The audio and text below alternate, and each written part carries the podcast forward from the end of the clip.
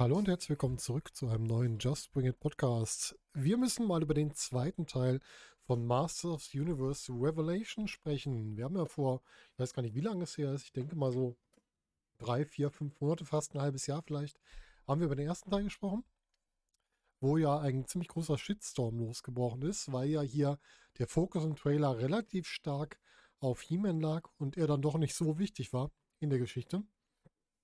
Und wir wollen mal sehen, ob sich das im Master of Universe Revelation Part 2 geändert hat oder nicht. Was wir haben, wir haben die ganzen bekannten Synchronstimmen zurück. Das heißt, alle, die im ersten Teil drin waren, sind auch im zweiten dabei. Kurze Erinnerung.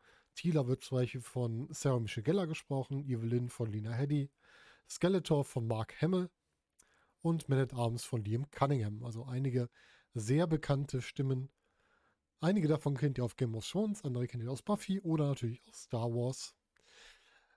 Ja, lasst uns mal kurz darüber sprechen, wie ist denn die Ausgangssituation der zweiten Staffel. Wir haben in der ersten Staffel gesehen, die Magie war aus Eternia verschwunden. Mit dem Verschwinden des letzten Funken der Magie wurden Skeletor und He-Man, wie es aussah, getötet, sind halt auch mit verschwunden, weil He-Man quasi die letzte Quelle damit es hier keine Gefahr mehr gibt, gespalten hat. Wenn ich es noch richtig im Kopf habe, ist schon ein bisschen was her. Seht es mir nach, wenn es nicht ganz stimmt. Und danach haben sich halt die Masters zusammengefunden unter Leitung von Tila, um die Magie zurückzubringen, weil natürlich viele Lebewesen darunter leiden. Unter anderem Orko leidet drunter, viele Menschen leiden darunter, dass die Magie so weit weg ist. Und dafür brauchen sie die beiden Hälften des Zauberschwerts. Eine Hälfte ist in der Hölle, eine im Himmel. Also die Hölle ist das erste, was angesteuert wird. Subturnia, dort, wo wir auf Scareglow treffen, der unsere Helden mit, seinen, mit ihren Ängsten konfrontiert. Und dieser Teil, wo wir dann im finalen Kampf mit Scareglow Orko verlieren, der sich quasi opfert, damit die anderen nach Preturnia, also in den Himmel, entkommen können. In Preturnia treffen wir dann Adam wieder. Also Adam ist ja die Normalinkarnation von He-Man, also die menschliche Inkarnation. Und wir finden den zweiten Teil des Schwertes. Das Schwert wird hier neu geschmiedet und Adam kehrt mit zurück nach Eternia. Zurück in Eternia soll die Energie, die Magie von der Sorceress zurückgebracht werden und auch wieder auf He-Man übertragen werden. Der ruft die Magie auch an, wird aber zu dem Zeitpunkt also Adam von Skeletor mit einer Klinge, ja, ich glaube, nee, mit seinem Stab war es, mit seinem Widderstab, wird er quasi erstochen. Und Skeletor hatte sich die ganze Zeit in der Kugel von Evelyn versteckt, von ihrer Magie gelebt oder ihrer Energie gelebt und ist jetzt wieder zurückgekehrt. Und er ruft dann die Kraft herauf und ist der neue Champion von Eternia. Das war unsere Ausgangssituation. Und genau da setzt auch die zweite Staffel an. Die zweite Staffel, genau, das heißt zweite Staffel, die zweite Hälfte der ersten Staffel, genau wie die erste bei Netflix zu sehen. Fünf Folgen mit je circa 25 Minuten, freigegeben ab zwölf Jahre. Und wie gesagt, die Stimmen sind soweit wieder zurückgekehrt. Wir werden hier auch wieder einen Blick auf alle Folgen werfen. Das heißt, Spoiler, ganz klar gibt es hier. Ich werde mit euch über die Folgeninhalte so grob mal sprechen, euch einen Überblick geben, was passiert in den Folgen und auch sagen, ob es sich lohnt oder nicht, da mal reinzuschauen. Und dann lasst uns anfangen mit Folge 1. Folge 1 unter dem Titel N2 gerissen. Wir haben ein neues Intro, glaube ich zumindest. Das Intro wirkte für mich noch viel mehr in die Spiele angelegt, weil da viele Bilder drin sind, die ich eigentlich von den Spielzeugen kenne, von den alten. Und wir haben diese typischen Aussagen über He-Man, also das ist He-Man, diese Menschen wissen von ihm, sie schützen quasi Grayskull und so weiter. Das ist man aus der alten He-Man-Serie auch aus dem Intro kannte. Fand ich ganz schön, dass man das hier wieder aufgegriffen hat. Hat mir gut gefallen. Während der Folge 1 erzählen wir im Grunde zwei Geschichten. Wir erzählen einmal die Geschichte über Tilas Herkunft und einmal die Geschichte über Skeletor, den Tyrann. Tilas Herkunft ist direkt am Anfang. Wir sehen quasi ihre Mutter und ihren Vater zusammen. Also damals noch ihre irdische Mutter und ihr Vater Man at Arms. Und ihre Mutter wird ja dann später zur Sorceress, das sehen wir hier. und die lässt quasi die Familie zurück, weil es die Regel gibt, um die Sorceress zu werden, musst du alles aufgeben. Das heißt, sie hat, um mehrere Menschen oder alle zu schützen, hat sie ihre Familie zurücklassen müssen und auch ihr eigenes Leben aufgegeben. Denn die Sorceress ist im Grunde eine Wiedergeburt von der ursprünglichen Person, aber nicht mehr in der lebenden Form, die sie vorher war. Das als Einstieg. Sie übergibt Tila auch ein Mal auf der Stirn, was ihr quasi Zugriff auf die Magie geben soll, wenn sie soweit ist. Und das wird dann später auch passieren. Ja, dann springen wir genau in die Szenen, die wir gesehen haben, eben am Ende der ersten Staffel, wo halt He-Man niedergestreckt wurde oder Adam niedergestreckt wurde. Und hier von Skeletor halt dann bedroht wird. Also He-Man lebt noch, Adam lebt noch, er ist also noch nicht tot, er ist nur schwer verletzt. Und er stellt sich Skeletor gegenüber, hat ihm natürlich nichts entgegenzusetzen. Und ja, Tila rettet ihn dann, indem Enid Arms dazukommt, für eine Ablenkung sorgt und die Sorceress sich opfert, also ihre letzte Energie da rein investiert, sie wegzuschicken. Sie schickt sie nach Eternia und wird dann von Skeletor erstochen mit dem Schwert und stirbt dann auch hier. Und Skeletor benennt dann Evelyn zur neuen Sorceress. Die wird also quasi befördert, wird damit natürlich auch an Grayskull gebunden. Und was mir sehr gut gefallen hat, ist ihr Outfit mit dem Fledermausumhang. Leider hat sich nie in die Fledermaus verwandelt. Denn bei der Sorceress, die wir vorher kennen, die hat ja diesen Adlerumhang. Und die verwandelt sich ja immer in den Adler. Und da hätte ich mir jetzt gedacht, ach komm, das wäre doch jetzt cool, wenn sich da verwandeln würde. Und Skeletor macht dir nochmal klar, dass sie quasi sein Untergeben ist und sie auch im Grunde für ihn so ein Nahrungsmittel war, denn als er in ihrem Stab gelebt hat, in ihrer Kugel gelebt hat, hat er sich von ihrer Macht ernährt wie eine Zecke. Genauso wird es auch gesagt. Und da wird schon so ein bisschen, ja, Unruhe gesät in dem Team. Ja, Skeletor will auf jeden Fall Adam oder He-Man kriegen und präsentiert sich dann den Einwohnern von Eternia in so einer großen Wolke und demonstriert seine Macht, indem er einfach alle, die noch da sind, in Zombies verwandelt, die alle so diesen Widderkopf, diesen toten Widderkopf als Erscheinungsbild haben.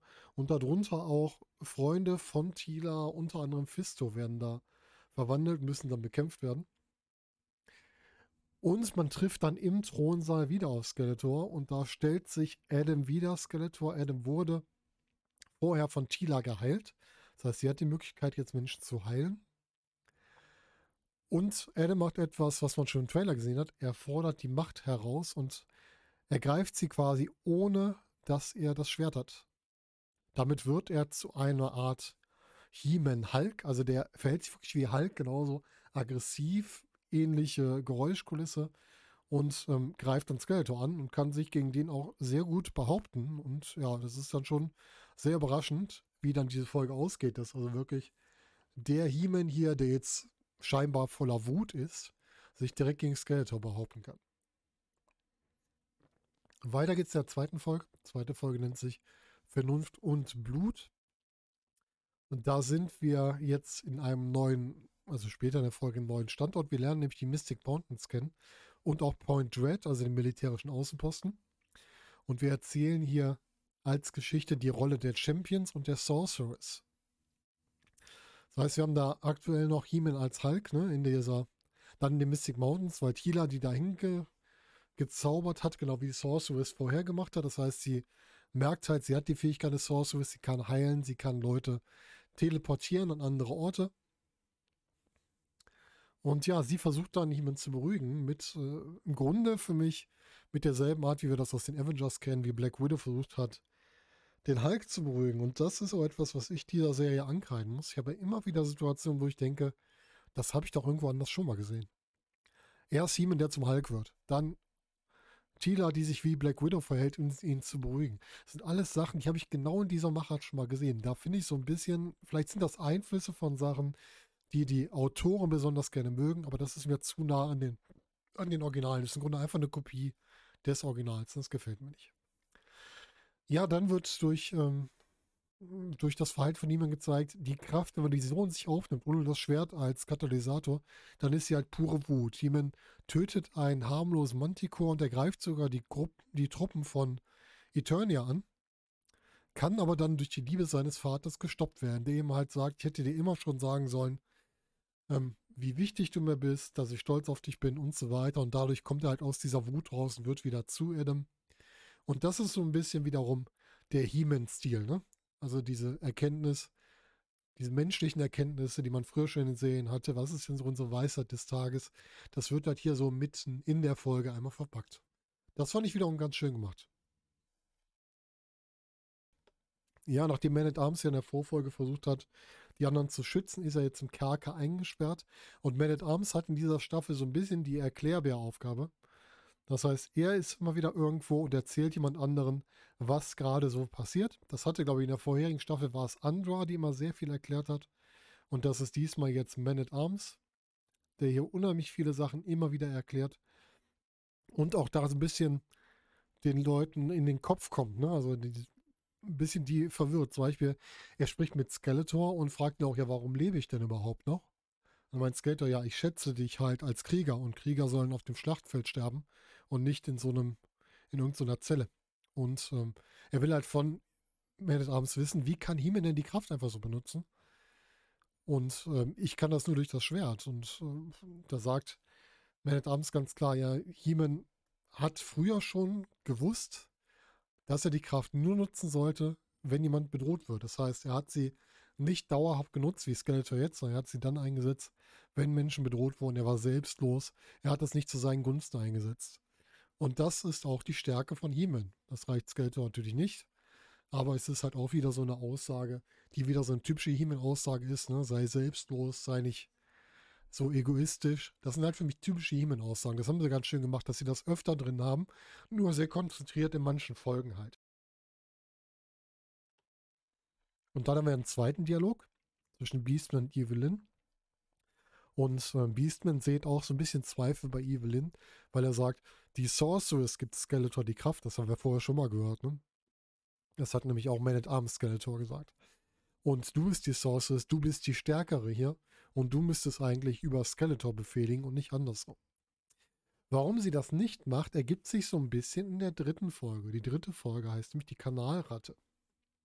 Und diese erzählt die Geschichte von Evelyn, also wie, woher kommt Evelyn, wie war ihr Leben vorher. Und die erzählt uns die Geschichte eines neuen Champions. Bis jetzt hatten wir He-Man und Skeletor. Und in dieser Folge findet sich ein neuer Champion. Ja, Evelyns Herkunft. Evelyn ist, äh, wurde von der eigenen Familie verstoßen, weil sie sie eigentlich essen wollten. Das fand ich sehr verstörend, muss ich ganz ehrlich sagen. Lebte dann in den Straßen, ich weiß gar nicht, ob es von Eternia war oder wo es war, und wurde von Skeletor dann irgendwann gerettet und aufgenommen. Interessant hierbei, Skeletor trägt hier einen Hordak-Gürtel. Und wenn ich es richtig im Kopf habe, war Skeletor ja mal ein Gefolgsmann von Hordak. Und das wird uns auch in dieser Staffel noch häufiger begegnen. Hordak könntet ihr kennen gerade aus der She-Ra-Serie, auch von früher und aus der neuen. Denn Hordak war im Grunde das Gegenstück zu Skeletor im She-Ra-Universum. Und bei der neuen She-Ra-Serie haben wir gesehen, dass auch She-Ra ein Teil von Hordaks Horde eigentlich mal war. Und vielleicht können wir darüber ja wieder was Neues aufbauen. Ich bin da sehr gespannt, was da noch kommt. Ja, und ansonsten sehen wir halt, dass die ganze Gruppe rund um Heeman vom König willkommen geheißen wird. Unter anderem Andra, die, die die ganze Zeit geschützt hat, auf die aufgepasst hat. Und der König sagt ja, du kannst alles haben, was du willst. Sie sagt einfach nur, ich möchte gerne eine Familie haben. Und er meint, schau dich um, das ist ein Militärcamp. Familie ist hier schwierig, aber ich lasse dich nicht gehen. Du kannst Lieutenant bei uns sein. Das heißt, er nimmt sie direkt in einen höheren Rang in seine Armee auf, was sie natürlich auch sehr erfreut. Und dann haben wir wieder eine Runde Erklärbär Man at Arms, der dann mit, der, äh, mit Evelyn diesmal spricht ihr dann wieder sagt, die Sorceress gibt dem Champion die Kraft. Und er sieht halt, dass sie immer noch nur eine reine Untertanin von Skeletor ist, obwohl sie eigentlich viel mehr ist. Und er meint auch, dass sie selbst nicht erkennt, wie stark sie ist. Zurück in Point Red haben wir so ein bisschen eine Familiengeschichte. Ne? Also wir haben die Geschichte, dass Rendor und seine Frau sich quasi getrennt haben, auseinandergelebt haben nach dem Tod von He-Man, dass also auch die Lügen hier, die Familien spalten, dass entsprechend die Mutter nicht wusste, dass er, dass Adam Heeman ist. Und das ist auch wieder so eine Erkenntnis, ne? Typisch Heeman. Lügen spalten die Familie. Und es fällt ein sehr interessanter Satz währenddessen. Und zwar sagt die Mutter, ich habe überlegt, zur Erde zurückzukehren. Das heißt, das erste Mal, dass wir wirklich die Erde hier in die Universum benannt haben. Das heißt, Eternia, die Menschen sind irgendwann von der Erde nach Eternia gegangen. Und das finde ich sehr interessant, dass man das erwähnt hat. Vielleicht hat das irgendwann nochmal weitere Gründe, dass man das irgendwo wieder einbaut. Ja, dann haben wir Skeletor, der sich so ein Universumsportal gebaut hat, dass er das ganze Universum sehen kann. Der zeigt das Evelyn und dann passiert etwas, was man immer so als, als Geschichte auch hat, wenn Menschen äh, in, in den Weltraum blicken, dass sie halt auch sehen, dass da so eine Leere ist. Und Evelyn verfällt ein bisschen dieser Leere und sagt halt auch, hier ist ja nichts, es ist kein Konzept, keine Bedeutung, es ist nur Leere, nur Schmerz. Das heißt, sie kommt in so eine düstere Phase rein. Und ähm, ja, das wird auch ihre weitere Entwicklung so ein bisschen beeinflussen. Kurz danach haben wir halt auch dieses, wirklich dieses Ausspiel. Einmal hat sie diese, diese Vorstellung jetzt, okay, da ist halt nichts. Und dann hat sie natürlich die Vorstellung gesehen gekriegt, ich bin für mehr berufen, als nur eine Untertanin zu sein. Und dann überredet sie Skeletor, indem sie ihm zeigt, komm, hier müssen wir uns mal wieder ein bisschen näher kommen, dass er seine Macht entlässt. Und sie nimmt ihm das Schwert und wird überraschend selber zum Champion. Und im Abschluss dieser Folge zeigt sie sich den Einwohnern von Eternia und sagt denen, ich kann euch sagen, hinter dem Universum ist nichts. Ihr glaubt immer noch an den Himmel, an Preternia. Und ich möchte euch diese Illusion nehmen und sie zerstört tatsächlich. Preternia wird damit zum neuen großen Antagonisten. Und wir sehen auch, wie Figuren aus der ersten Staffel sterben. Unter anderem sehen wir Mossman, der dann stirbt, also endgültig stirbt, also auch Preternia zerstört wird. Und wir sehen einen Skeletor, der so verzweifelt ist, dass er sich den Kräften von Eternia anschließen will. Das wäre die dritte Folge. Vier passiert. Wir haben einen neuen Champion. Wir haben jetzt Evelyn als neuen Champion. Skeletor und Heeman stehen aktuell, wie es aussieht, auf einer Seite oder Skeletor und Adam. Es ist ganz düster, was da passiert, weil Evelyn ein bisschen wirkt wie jemand, der jetzt wirklich alles zerstören will. Auch eine Geschichte, die wir schon öfter gesehen haben. Und für mich erzählt die Folge 4, die Folge Hoffnung auf eine Bestimmung, die Geschichte von Evelyn als Daenerys Targaryen, denn sie macht für mich genau eine Entwicklung durch, wie die weibliche Hauptfigur bei Game of Thrones, die halt ganz plötzlich da komplett umschaltet, dann so, jetzt will ich aber ja alles und alles vernichten und das gefiel mir nicht so, muss ich sagen. Das war mir ein bisschen zu viel auf einmal. Aber gut, es ist einfach so. Und der König sagt ganz klar, wir müssen jetzt gegen sie vorrücken und wir brauchen Hilfe dabei. Und Tila schafft es dann telepathisch eine Nachricht an alle Einwohner Eternias zu schicken. Sie merkt es selber nicht, aber Man at Arms sagt ihr später, ja, du hast es geschafft und du hast deine Nachricht überbracht. Und dabei gibt es wieder eine Szene, die ich wiederum zu sehr abgekupfert fand. Wir haben Tila, die quasi über einem, weiß nicht genau, Windrider hießen sie, glaube ich, im Schneidersitz beim Windrider schwebt und ihre Nachricht rausschickt.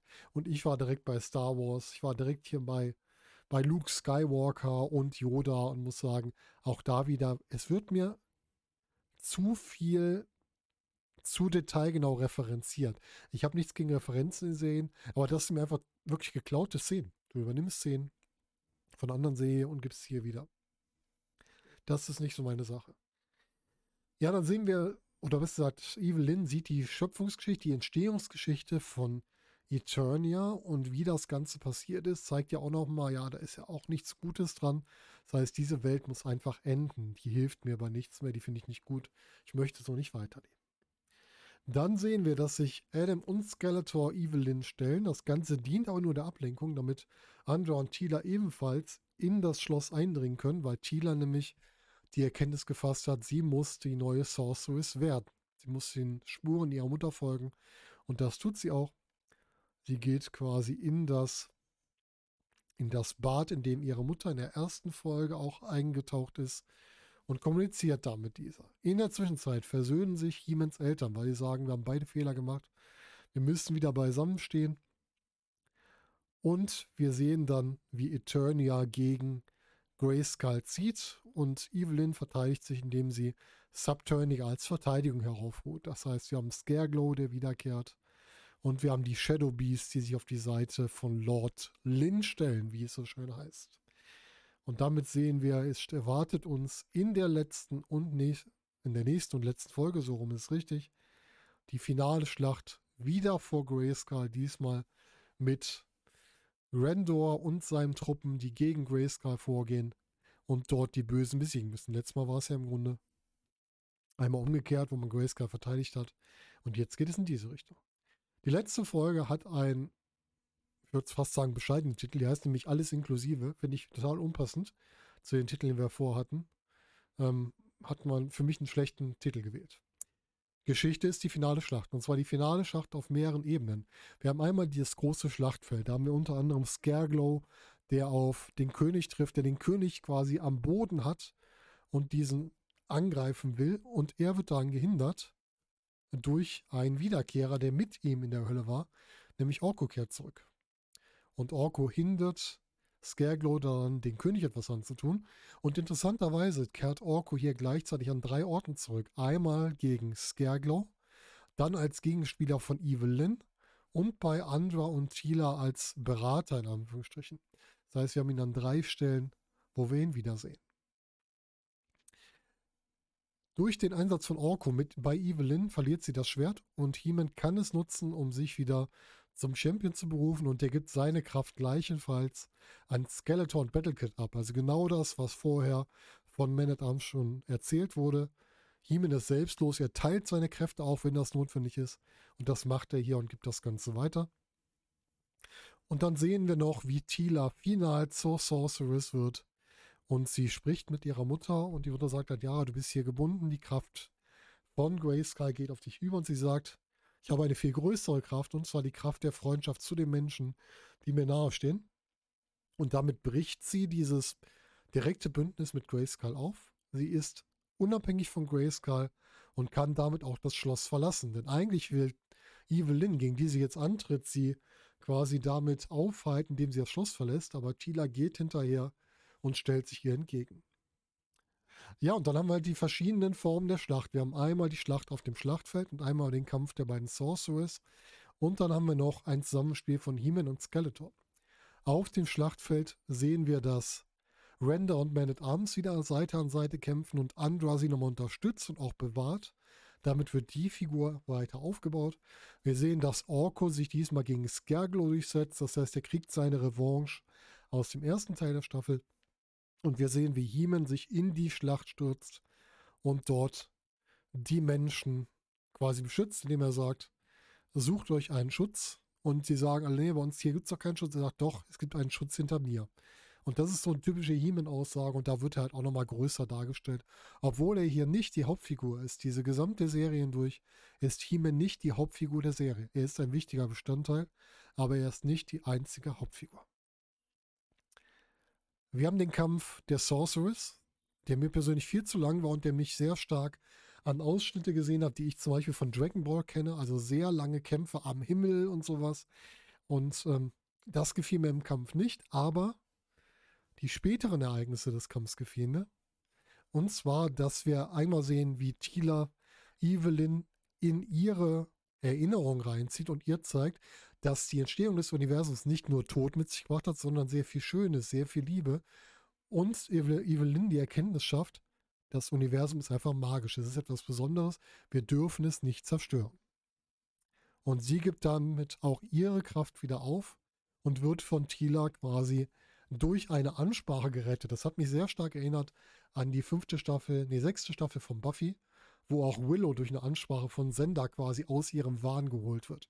Das fand ich gut. Mal nicht diese große finale Schlacht, um einen zu töten, sondern wir gehen einen ganz anderen Weg, um das Ganze zu lösen. Und dann haben wir noch während der Schlacht auf dem Schlachtfeld haben wir noch Skeletor, der sich gegen He-Man wenden will, der alte Opportunist.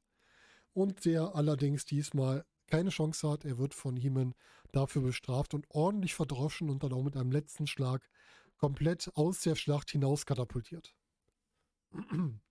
Danach folgt das große Finale. Wir haben Chila und He-Man, die dafür sorgen, dass die Toten wieder nach Subturnia zurückkehren werden. Das heißt, die werden wieder in ihre Welt geschickt. Wir sehen, dass auch Orko gehen soll, aber Evelyn sorgt dafür, dass er da bleibt. Das heißt, sie lässt ihn diesmal nicht gehen. Die beiden hatten ja zusammen eine Geschichte in Subturnia, wo sie sich auch im Grunde etwas angefreundet haben. Und das wird hier nochmal aufgegriffen. Dann kommen wir zurück in den Königspalast, wo wir sehen, dass Andor jetzt der neue Man at Arms wird. Das ist jetzt wieder ein Kreisschluss zu der Geschichte von Tila am Anfang, denn in der ersten Folge der Staffel sollte ja Tila eigentlich zum Man at Arms benannt werden. Und Tila ist jetzt als Sorceress dabei. Die erste Sorceress, die Grayskull verlassen konnte. Und wir sehen dann auch, wie Tila draußen steht und so ein bisschen sinniert und dann auf Adam trifft. Und hier sehen wir das erste Mal wirklich diese Andeutung einer romantischen Beziehung zwischen Adam und der neuen Sorceress, die quasi sich die Hände reichen und sie halt auch sagt, du bist mein Champion. Wo man so ein bisschen was interpretieren kann. Wir sehen auch, wie es für Evelyn weitergeht. Evelyn zieht quasi, es hatte so ein bisschen was von dem Auszug in die Wüste. Die lässt ihren Stab zurück und zieht in die Fremde davon. Und wir sehen einen Skeletor, der quasi in Snake Mountain tobt, dann aber von den ehemaligen Gefolgsleuten dem Motherboard in Anführungsstrichen geopfert wird. Das heißt, er wird im Grunde assimiliert, erinnert sehr stark an die Borg. Und auf dem Motherboard erscheint oben ein Schaubild, also eine äh, Projektion mit dem Logo von Hordak. Das heißt, diese Staffel gibt uns im Grunde ein Foreshadowing, wenn eine neue Staffel kommt. Dann wird wahrscheinlich Hordak der neue Gegenspieler sein. Und vielleicht erhalten wir damit auch She-Ra in dieser Serie. Ja, was soll ich zu der Serie sagen? Also ich finde erstmal, die Geschichte wird schön weitererzählt. Wir kriegen schöne so Rundschlüsse. Und wir haben die Geschichte von Tila wird erzählt bis zur Sorceress. Wir haben die Unsicherheit von Evelyn weitererzählt, die dann die Seiten wechselt mehrfach. Wir haben die Rückkehr von Heeman entsprechend gut etabliert und auch gezeigt, dass Adam auch jemand ist, ohne dass er Heeman ist. Das heißt, Adam, die Figur, wurde viel stärker aufgebaut. Mir gefällt nicht, dass es sehr viele Szenen gibt, die ich irgendwo anders schon gesehen habe. Ne? Wir haben Heeman als Hulk, wir haben Thiele als Black Widow, wir haben den Kampf der Sorceress wie irgendeine Anime-Schlacht und so weiter und so weiter. Das sind halt immer wiederkehrende Sachen, die mir so vorkamen, als hätte ich die genauso gesehen. Dann auch in der finalen Schlacht hatte ich das Gefühl, man hat einfach Figuren kopiert. Wir sehen am Himmel die ähm, Bass auf mit seinen Leuten und auch, muss ich kurz überlegen, wie hieß er? Der Herr der Lüfte noch, der andere. Ähm, ah, ich komme gerade nicht drauf. Auf jeden Fall die Vogelmenschen sehen wir auch und die sehen wirklich kopiert aus. Ich weiß nicht, ob das eine Hommage war an früher, wo man ja auch eine Figur genommen hat, mehrfach dargestellt hat für so Armeen oder ob das einfach nur ein bisschen, ja, nicht Faulheit, aber ein bisschen Einsparung war. Ne? Ich muss sagen, für mich war es ein netter zweiter Teil. Erreichten wir nicht an den ersten Teil ran. Find, ich finde, er erzählt die Geschichten schön zu Ende und macht die schön rund, das muss ich sagen. Aber ich fand den ersten Teil trotzdem besser, weil da irgendwie das Ganze für mich besser zusammenpasste, besser zusammen verlief. Was mir allerdings gefällt, ist diese dieses Foreshadowing, wir könnten Horda kriegen. Und das sagt mir auch, wir könnten vielleicht auch Shira kriegen und damit wieder einen ganz neuen Erzählstrang aufbauen. Shira, die früher ja Gefolgsfrau, Gefolgsfrau kann man das sagen, von Hordak war, dann sich entwickelt hat zu Shira, die in den Geschichten die Schwester von He-Man ist. Ich glaub, weiß gar nicht, ob sie Stiefschwester, Zwillingsschwester, wie auch immer war. Und da kann man so viel erzählen. Ich würde mich freuen, wenn man da mehr draus macht. Also ich kann euch sagen, ihr könnt hier die fünf Folgen ruhig mal gucken. Es tut nicht weh. Es sind insgesamt maximal zweieinhalb Stunden. Kann man mal machen. Erwartet nicht zu viel. Wie gesagt, ich bin so ein bisschen enttäuscht im Verhältnis zur ersten Staffel, aber Geschichten werden gut zu Ende erzählt. Und ähm, ich freue mich auf das, was noch kommen kann. Ich hoffe, es kommt noch, sodass da vielleicht auch nochmal an anderen Stellen besser angepackt wird. Und ja, alles in allem kann man gucken, muss man nicht. Aber wenn ihr Spaß dran habt, macht das ruhig, guckt es euch an. Ja, das war unsere heutige Episode vom Just Bring It Nerd Podcast. Ich würde gerne mal wissen, wie euch der zweite Teil von Master of the Universe Revelation gefallen hat. Also hinterlasst mir gerne mal einen Kommentar dazu unter dem YouTube-Video, bei Twitter und denkt dran, liken, abonnieren, wie auch immer bei YouTube, bei Apple Podcasts, bei Spotify. Das hilft uns besser gesehen zu werden und auch euch immer über alle Neuerungen informiert zu werden. Und damit wünsche ich euch noch einen schönen Tag und ich würde sagen, wir hören uns zunächst wieder. Macht's gut, bis dahin.